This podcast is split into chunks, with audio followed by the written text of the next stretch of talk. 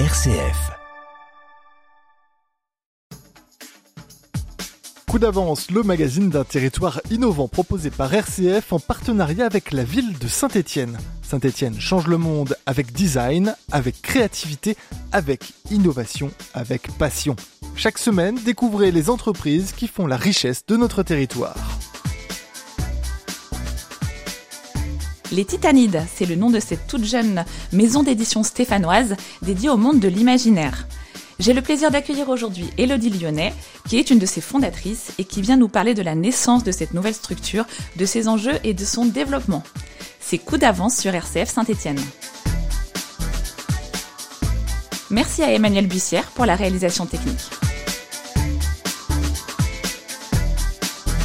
Bonjour Elodie Lyonnais. Bonjour. Bienvenue. Alors, euh, les Titanides, expliquez-nous euh, qu'est-ce qui se cache derrière ce nom Alors, en vérité, il ne se cache pas grand-chose. Enfin, les Titanides, de base, sont les sœurs des titans dans la mythologie grecque. Quand on cherchait un nom pour notre maison d'édition, on a passé euh, un après-midi entier à chercher des noms qui nous paraissaient assez épiques pour, euh, pour vraiment ressembler euh, à ce qu'on voulait, pour marquer aussi justement euh, les, les gens. On a beaucoup regardé les noms des étoiles, notamment des constellations, et finalement, à force de cheminement dans la mythologie, on est arrivé au Titanide. Donc si on revient sur euh, euh, la naissance euh, de ce projet, je crois que vous êtes trois fondatrices de cette maison d'édition. C'est ça, exactement. Il y a aussi du coup mes deux collègues, Adèle Ferré-Carsalade et Marion Rignot, qui étaient également en fait en études avec moi à Toulouse et donc on a formé ce projet toutes les trois ensemble. Ce projet est né donc euh, il y a de longues années, si je comprends bien. Il a mûri. Euh, vous avez eu euh, un parcours professionnel et d'ailleurs vous êtes toujours aujourd'hui assistante éditoriale, hein, que je dise pas de bêtises, aux éditions Corroy. C'est ça. Et donc vous menez ce projet en parallèle. C'est ça, exactement. En fait, pour être complètement franche, on n'a pas les moyens à ce à ce stade de simplement quitter nos boulots pour se lancer dans cette aventure. C'est pas une aventure qui peut payer assez dans les premiers temps. Donc oui, c'est euh, compliqué d'en vivre aujourd'hui. C'est ça, c'est enfin surtout euh, une petite maison d'édition qui se lance dans le milieu de l'imaginaire qui a quand même ses grands noms déjà. Je pense à La Talente, je pense à, à Brajlon. C'est difficile en fait de se dire qu'on va en vivre directement, surtout qu'en plus on est trois. Donc effectivement, on a toutes les trois euh, un travail euh, à côté. Et vous arrivez à mener du coup de front votre vie professionnelle et puis ce, projet, alors qui, qui, est né il y a combien de temps? Il y a trois ans, je crois? C'est ça, en fait, la structure juridique a vraiment été créée en 2021. Et notre premier livre est sorti 7 euh, octobre euh, en 2022. Première euh, première parution l'année dernière. On reparlera de, de tout ce, ce, parcours du livre dans votre structure, mais dans le montage de ce projet, est-ce que vous pouvez nous donner un petit peu les grandes étapes clés? Oui. Alors au départ, vraiment la première chose qu'on a fait, c'est qu'on est allé regarder sur internet comment vraiment euh, créer euh, une entreprise, tout simplement. On a aussi euh, fait appel à un livre qui s'appelle Comment créer une maison d'édition du Dr Watson, qui, nous a pas mal aiguillé. Et enfin, on a eu beaucoup de chance parce que, en fait, mon père est comptable, travaille dans une entreprise où il y a également des conseillers juridiques. Et c'est grâce à eux qu'on a pu donc déterminer quel statut juridique nous allions avoir. Et c'est eux qui nous ont accompagnés sur euh, toutes les procédures administratives en fait qu'il y a à faire pour, euh, pour créer l'entreprise euh, en elle-même. Est-ce que vous avez été confronté à des, des difficultés particulières? C'est parfois le parcours du combattant quand on lance une activité. Oui, alors c'était pas des grosses difficultés, c'est simplement plein de, de petits papiers euh, d'administration qui ont fait qu'il y a eu quelques décalages aussi euh, pour, pour les statuts.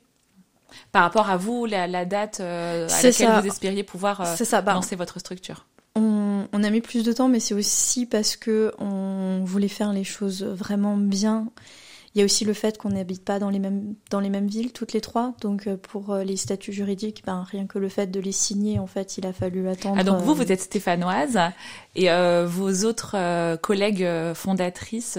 C'est ça, sont sont ailleurs. Alors Adèle est à Toulouse et Marion est à Lyon. Aujourd'hui, de toute façon, on peut travailler à distance sans oui, aucun souci. C'est très facile. On est, on est toutes les trois liées. On essaye de se faire euh, des réunions vraiment en visio euh, au moins une fois par semaine, parce que c'est quand même plus facile d'échanger directement à l'oral. Mais sinon, euh, tout, tout passe par l'écrit très facilement.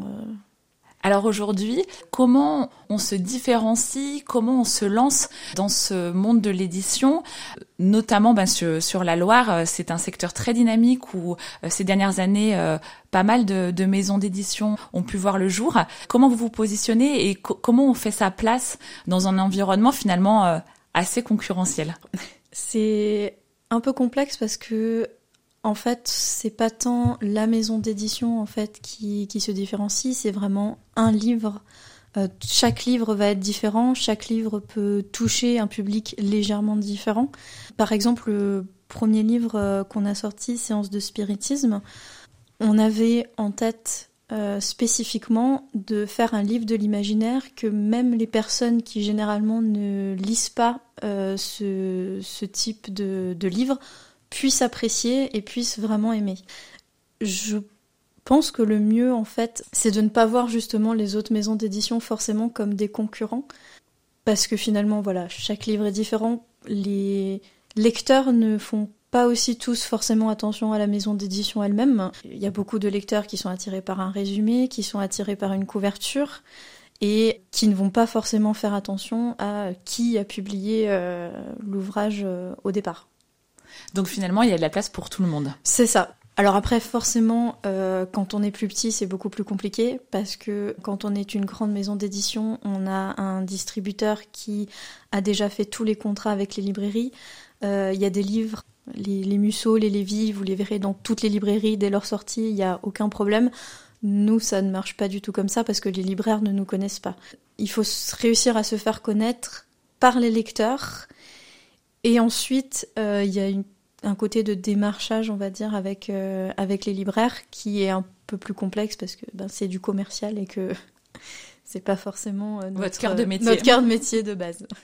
Qu'est-ce que vous vous êtes fixé comme, comme objectif pour, pour le, le lancement ces premières années?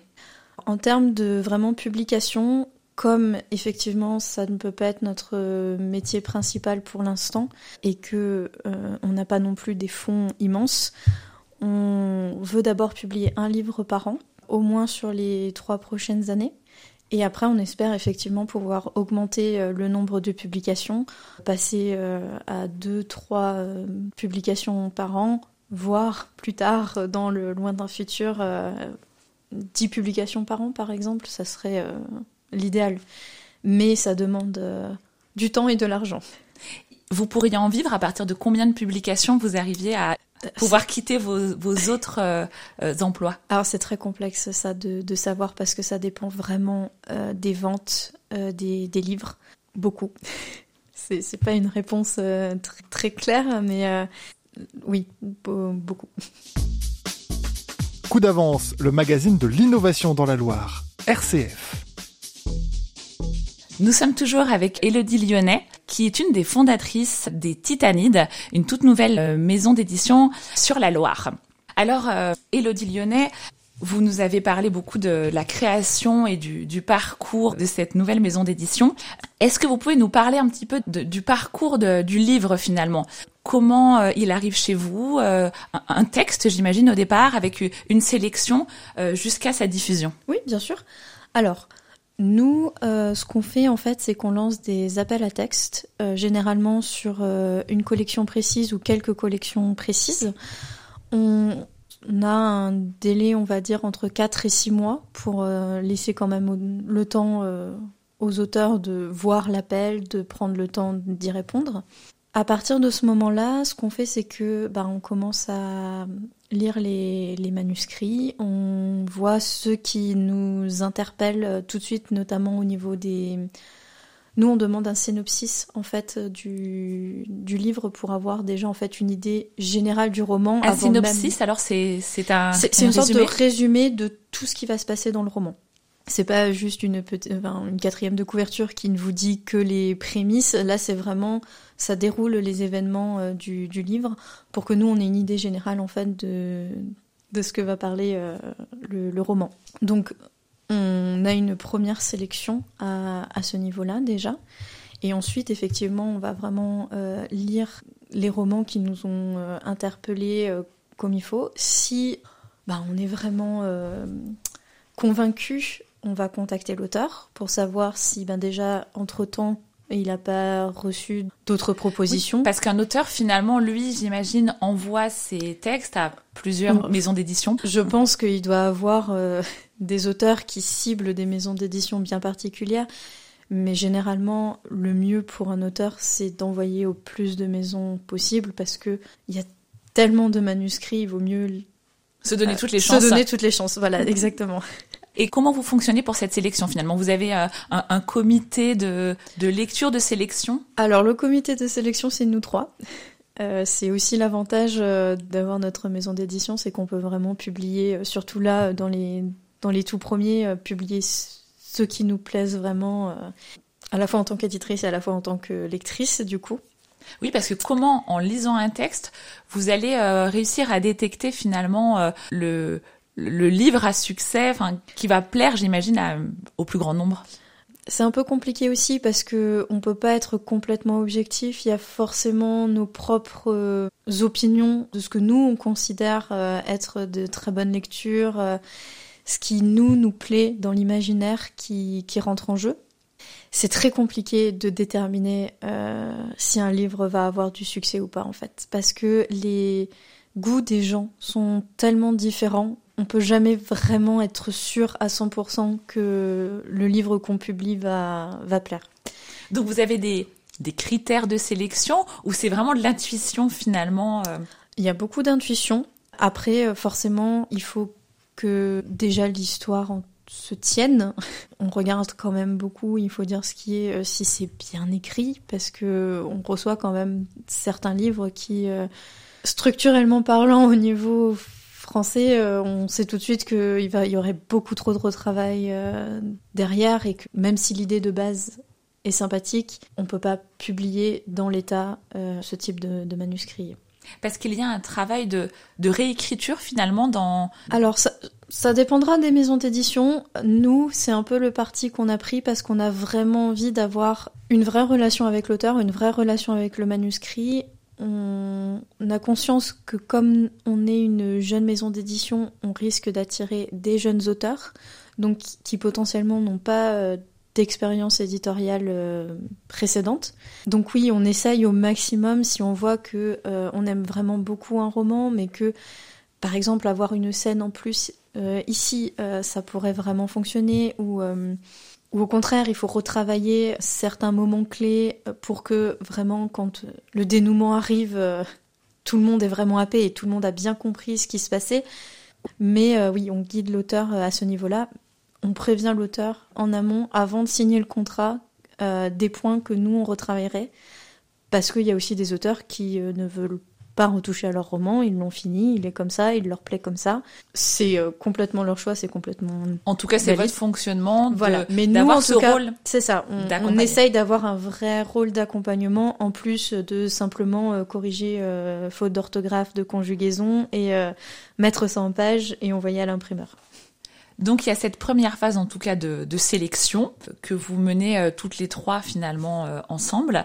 Ensuite, quelle est la, suite du parcours finalement? Alors, si, alors on rencontre l'auteur, puisque justement, comme on veut avoir un vrai travail euh, d'équipe, si on s'entend pas avec l'auteur, on sait qu'on n'arrivera pas forcément à travailler ensemble. Si l'auteur est d'accord, donc il signe le contrat d'édition. Et ensuite, il aura une interlocutrice principale. Là, on sera plus toutes les trois dessus parce que c'est beaucoup trop compliqué euh, sinon. Donc, il y a une éditrice principale qui va donc faire ce travail euh, avec l'auteur de réécriture, de retravail du roman si besoin. Et ensuite, on passe, alors, différentes étapes. Derrière, il y a le nettoyage du texte qui permet en fait de commencer à styler c'est très technique. Mmh. Mais euh, commencer à styler en fait tous les, tout ce qui est paragraphe, titre. euh, sur la mise en page, vous Sur la dire. mise en page, voilà. On a donc tout ce qui est vraiment correction orthographique, euh, conjugaison. euh, et ensuite, effectivement, il y a la vraie mise en page euh, sur des logiciels de mise en page spécifiques. C'est vous qui prenez en charge ça ou vous travaillez avec euh, peut-être un graphiste ou un... Alors ça, c'est nous pour l'instant. On, on a quand même, avec nos études, ce, cette compétence-là cette compétence. Alors, c'est une vraie compétence. Je ne veux pas. Il y, a, il y a des gens sans doute qui sont extrêmement compétents et beaucoup plus compétents que nous. C'est pareil, on a eu de la chance, comme on est dans le milieu, d'avoir des gens qui nous ont vraiment euh, guidés pour notre première maquette, pour qu'on puisse avoir quelque chose de très propre, euh, de très professionnel. Le mieux, c'est toujours d'avoir un graphiste euh, qui, le fasse. Nous, on a fait ça aussi pour des questions de, de coût. Il y a seulement sur la couverture où on a fait appel effectivement à à une graphiste. La couverture, c'est un, c'est un vrai sujet, ça aussi. C'est souvent ce qui interpelle, ce qui donne envie euh, de lire. Exactement, et c'est pour ça qu'on a mis les moyens vraiment pour, euh, pour payer une graphiste pour, euh, pour la couverture, parce que, alors, autant une maquette de livre, c'est tout de même assez classique. Une couverture, il faut qu'elle soit belle, il faut qu'elle soit travaillée, il faut, le, le talent vraiment d'un graphiste, de quelqu'un d'artistique, pour vraiment que ça marque les, les gens. Donc votre livre est prêt, on va dire, retravaillé, mis en page, vous avez une belle couverture. Qu'est-ce qui se passe ensuite? Impression, euh, version numérique? Alors, du coup, oui, effectivement, euh, l'impression et la version numérique se font euh, plus ou moins simultanément, puisque la version numérique est naît directement de la maquette qui est prête pour l'imprimeur. Donc on imprime, on reçoit les livres, on vérifie que tout fonctionne bien pour les livres. Et ensuite, euh, alors nous, du coup, on a un double système. Euh, les gens peuvent acheter le livre directement sur notre site euh, internet. Et il y a effectivement aussi la possibilité euh, de les retrouver en librairie. Pour l'instant, c'est beaucoup euh, des lecteurs qui vont dans leur librairie, qui disent j'aimerais tel livre. Le libraire nous le commande directement à ce moment-là. Comment ça se passe Il y a un, un, un, fichier finalement qui répertorie tous les livres euh, auxquels les libraires ont accès et peuvent euh, vous faire des commandes. Oui. En fait, il y a un grand intermédiaire qui s'appelle euh, Dilicom. Dilicom est avec Electre. Ce sont donc deux, deux, grandes entreprises qui ont un grand fichier et en tant que éditeur, on peut répertorier notre livre. Donc ça, c'est une première étape. Et ensuite, avec Dilicom, si on est inscrit en tant que distributeur, euh, les libraires ont aussi directement accès à nos coordonnées pour, euh, pour les commandes euh, de livres. Et sur la partie alors édition euh, papier, comment on estime à, à combien d'exemplaires on doit tirer un livre? Alors, ça dépend de ses moyens de base, ça dépend de... Euh, si vous êtes un musso, vous savez tout de suite que vous pouvez tirer, euh, que sais-je, de millions parce que ça va se vendre. Euh, nous, on est une petite maison. On a tiré là, pour vous donner un ordre d'idée, notre premier livre a été tiré à 500 exemplaires. On avait prévu 300 au départ. On s'est dit que finalement, surtout avec les coûts de l'impression en ce moment, il valait mieux tirer un peu plus et ne pas avoir besoin de faire un réassort si le livre se vendait très bien. Et la partie numérique, je me rends pas compte ce que ça peut représenter. Alors pour nous, pas grand-chose pour l'instant, très honnêtement. J'ai pas l'impression que ça soit, en tout cas, le cœur du marché. C'est vrai qu'on est au niveau papier, on est avec la Fnac, donc ça nous a donné une petite visibilité.